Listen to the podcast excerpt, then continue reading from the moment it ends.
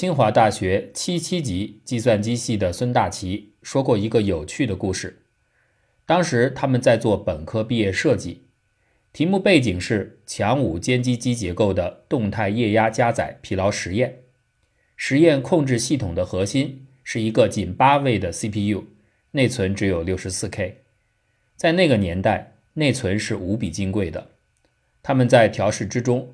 发现有一条指令的执行结果总是出错，经过不断的测试，终于找出原因，原来是内存当中有几个物理地址损坏了，不能够正确的翻转零一状态。所以他们组做了一件如今的程序员不可能做的事儿，就是修改代码，特意避开了这几个内存地址。这个小故事很有意思的从侧面揭示出，当时的也包括如今的电脑。基本采用的都是冯诺依曼模型，这个模型的本质就是把操作本身和操作的对象混合放进相同的储存当中，用术语来说就是程序和数据共存。诺依曼模型的出处究竟更多的来自于冯诺依曼本人，还是相当程度上来自于图灵？这是一段公案，此处暂时按下不表。先来解释一下什么是冯诺依曼模型。在电子计算机出现之前，已经有用机械方式进行辅助自动计算的设备出现，这验证了动力驱动下的自动计算流程是可实现的。电脑在某种意义上可以看作是这种可行流程的电子版本重新设计。设想你本人正是当年面临一片知识空白而要开启电子计算架构的人，你最关注的问题会是什么？当然是计算的通用性。一说到流程，只要一个任务本身是可以流程化的，那么用机械或者用电子方式加以实现并不困难，就像机械计算设备已经证明的那样。但问题是，此前的机械计算设备只能完成特定类型的计算，如果要更换任务类型，则意味着要开发全新的流程和新的硬件。这当然无法达成电子计算机设计者的初衷。怎么能够让同一个结构适应于不同的计算类型呢？这一点就构成了通用性困难。举例来说，生产一样产品，如果你打算用现在工厂里的那种人工流水线的模式来完成订单，这就是一种不通用的考量。人工流水线方式，操作者和操作的对象是分离的，工件在一条管道。加工的人或者加工的设备在另一条管道，这意味着如果要生产不同的产品，那流水线必须进行重构。那么有没有无需重构，用一条管道就能胜任所有生产任务的方式呢？有，图灵和诺依曼提出的就是这样的回答。这可以概括为一种机器流水线生产方式。在诺伊曼工厂的流水线上，只有一条传送带。上面运送着外形相同的很多个盒子，有些盒子打开之后是一个简易的机器，他们会固定的对周围的盒子做出某些特定的简单操作，比如搬运、查看、填充等等。而另外一些盒子打开以后呢，则是被加工的对象，是零件，任由那些机器盒子对他们做出操作。图灵证明了，而后来诺依曼实现了。这样的机器流水线可以完成各种不同类型的计算，故此是一个通用架构。这就是冯诺依曼计算机模型。它的好处是，由于流水线上永远都只有形制相同的盒子，那么只要按照预定的目标构造出应该投入到流水线上的盒子的正确序列，则所有的这些操作盒子和零件盒子啊，可能还有思考盒子。它们被顺序组合执行之后，就能完成想要完成的结果。构造盒子序列的这个过程就叫做编码或者编程。然而，最近几年反复越来越多的听闻到这样一个说法：冯诺依曼模型过时了，至少在很多新兴的领域里，它已不敷使用。这是怎么回事呢？主要的和数据与程序变得越来越庞大有关。还用刚才的流水线来举例说明。这根链条太长太长，导致了生产困难。单一机器盒子流水线除了有前面提到的通用性的好处外，还有一个好处就是它的尺度缩放非常容易。说白了就是扩大生产规模或者提升加工产品的复杂度，很简单。设计者要做的始终是编码盒子摆放的正确序列，并不需要操心工厂里边的流水线硬件。它唯一要照顾的是流水线长度的物理极限。你总不可能在一千格的传送带上摆放两千个盒子。当工厂升级，把流水线从一千格扩充为四千格时，设计人员什么都不要做，只要把编码的资源运用上限直接放大四倍即可。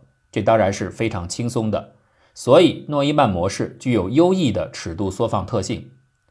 可是这样的优异。随着摩尔定律的狂奔，开始展现出更多维度之下的复杂面貌。编程和维护上的优异不等于其他方面的优异，比如说效率和能耗。要不是计算机进展到今天这样的规模，人们可能也不会感受到这些角度的度量居然能够发展成为重大的挑战。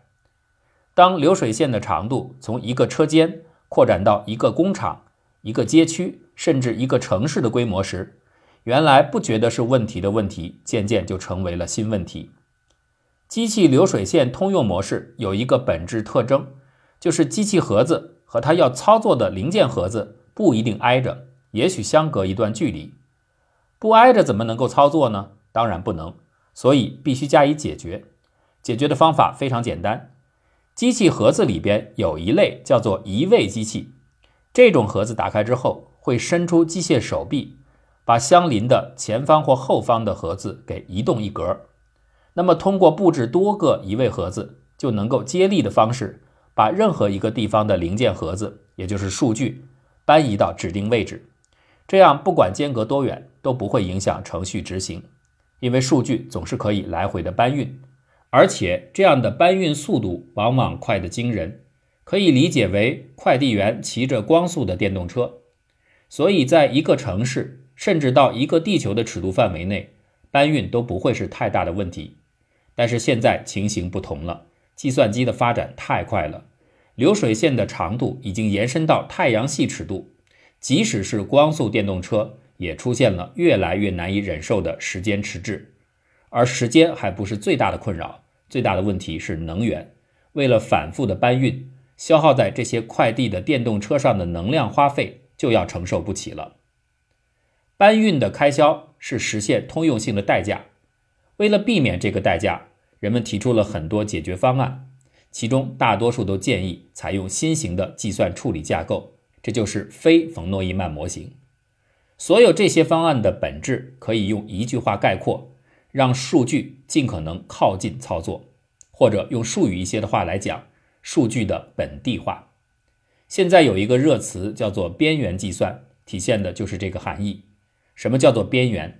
相对于中央处理而言，和用户靠近，和发生数据的传感器或者和业务端靠近，就是处在边缘。而边缘计算的目标就是尽可能让边缘产生的数据就地处理，别再麻烦的传输和上报。拿破仑全面战争时代并没有出现了不起的武器变革或非常重大的技术进步，但拿破仑。仍然能够不断取得军事上的辉煌战绩，一般认为是他领先欧洲其他对手一步，实现了军事体系能力的超越，主要来自于组织模式和指挥体系的创新。其中有一条就是独立军团的广泛运用。法军在一个较大规模的建制内进行全面性的从后勤到给养，从步马炮诸兵种到工程医护情报的综合力量集成。使其可独立遂行，胜过当时其他敌手所能支持程度的机动与作战。这种组织的本地化也可以看作是一种边缘策略。计算边缘化当然体现了让数据贴近处理资源的精神，但这更多的是一种广义策略。如果更狭义的来说，比如具体到计算设备，又该如何实现这个目标呢？非诺伊曼架构有许多种。主要的设计思路有以下几类：一是复兴传统的人工方式流水线。既然机器流水线在通用性和搬运花费这一对平衡上过度照顾了通用性，那么放弃通用原则一定可以减少搬运的需求。这不就是操作和工件分离的人工流水线生产方式体现出的优点吗？在这样的模式下，所有作为被加工物的数据依次序通过事先配置好的处理设备。这虽然整个流程被定死了，但也没有了搬运数据的开销。数据就像流体一样，简单而直接地流过硬件，大大提升了处理效率。GPU 采取的就是这样的办法。二是用大量的短距机器流水线取代一条超长的机器流水线。由于在一个巨大的空间里不加区分的共存代码和数据，会引发上述搬运能耗的激增。那么可以尽量划分开一些小的分区，使每个分区内独立配备计算资源和储存资源。这相当于拆分建立出很多小型的流水线。那么这样搬运的总开销就会被限制在合理范围。现在很多的近内存运算，包括多核架构的设计。体现的就是这样的思路。然而，这种处置方式有一个前提，那就是所处理的任务必须能够，或者更进一步的来说，必须适合被分配在短程流水线上并行操作才有效。如果有一些特异计算，它的前后结构和因果依赖关系非常的纠结，那就不容易拆开。更不要说，即使你把它拆开了，还有统合的问题。尤其是时间线上的前后同步和制约关系，如果太过复杂，就很难发挥作用。三是用特种设备进行高度并行化处理，形象的来说，就是定制特种流水线。比方说，给盒子涂油漆这样的任务，在普通流水线上一个一个的喷漆，效率当然很低。这个时候，你不如制造一个大的，可以容纳十万个盒子的密闭舱室。一次性用浸没涂染的方法，使涂料同时覆盖十万个盒子的表面。那这样的加工方式效率当然提高很多。假如生产任务中大量的出现了喷漆需要，而这种操作占到总任务量的六七成以上，那么定制开发这样的新型硬件就是合算的。在现实之中，随着深度学习的井喷式发展。张量运算成为机器学习或人工智能领域主力的计算类型。然而，普通计算机处理矩阵的效率很低。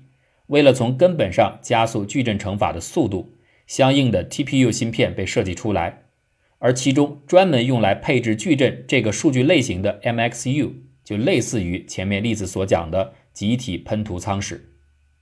除了前面这些策略，还有很多新奇的思路。来应对花样百出的新型计算，例如可以用物理定律的模拟过程取代数值计算，这包括可以直接用电路的基尔霍夫定律来实现加权乘法。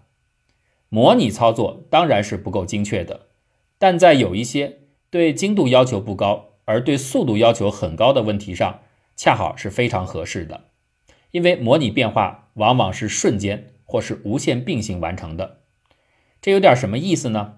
类似于在一项任务当中，如果里面频繁的出现数值流体计算问题，而忠实的执行这样的算法，每次的时间开销承担不起的话，那干脆就用一个小风洞来实际吹出结果，再用测量数据代替计算解，这就是模拟代替数值的示意。